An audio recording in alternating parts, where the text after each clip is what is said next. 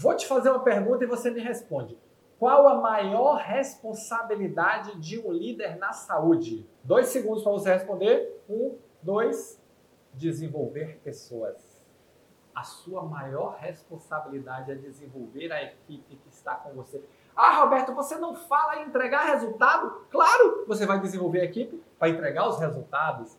Esse é o jogo e essa é a sua principal atividade e esse é o nosso papo de hoje. Olá, eu sou Roberto Gordilho e estou aqui para lhe ajudar a se tornar um gestor ou uma gestora extraordinária da saúde, um profissional que entrega resultados acima da média de forma contínua e consistente e leva o seu time à vitória.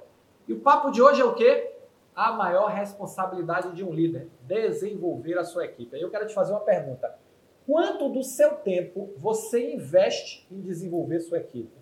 Você investe em qualificação, você investe em orientação, você investe em desenvolver, aprimorar, melhorar, pode dar o nome que você quiser, a sua equipe. Quanto? Doeu, né? Doeu. Pensa aí, pensa aí um pouquinho, espreme, espreme que sai. Doeu, né?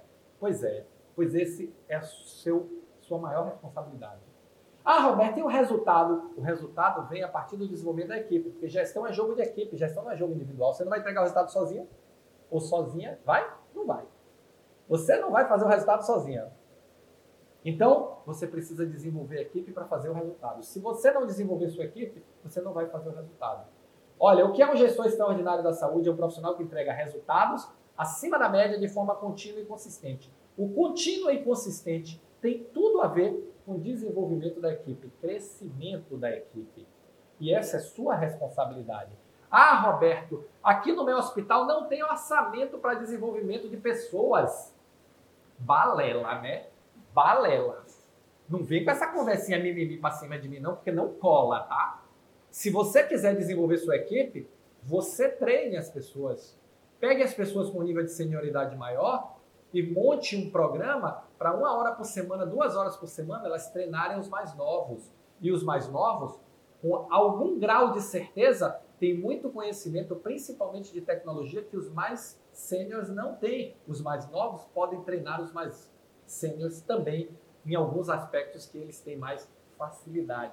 Então, dá para você montar um plano de desenvolvimento de pessoas sem orçamento nenhum, só usando uma partezinha do tempo e usando o esforço. Então, quando você tem orçamento, você faz menos esforço. Quando você não tem, você faz mais esforço. Mas não vem dizer que não dá para fazer. Ah, Roberto, ninguém sabe aqui preparar uma aula. Você é líder. Você não sabe? Você não sabe transmitir conhecimento? Ensine a eles. Comece dando um exemplo. E a partir daí, monte um programa regular de desenvolvimento da sua equipe. Porque essa é a sua maior responsabilidade na saúde. Eu quero ver você fazendo isso, porque eu quero ver você se desenvolver, eu quero ver você se destacar, eu quero ver você crescer, eu quero ver você se tornar um gestor ou uma gestora extraordinária da saúde. Tá bom? Tô te esperando. Manda o seu comentário aqui me dizendo a evolução do programa que você fez e como é que você está resolvendo os problemas para treinar sua equipe porque essa é a sua maior responsabilidade de todas e sem ela não vai ter resultado, tá bom? Valeu, muito obrigado e nos encontramos no próximo Momento Gestor Extraordinário.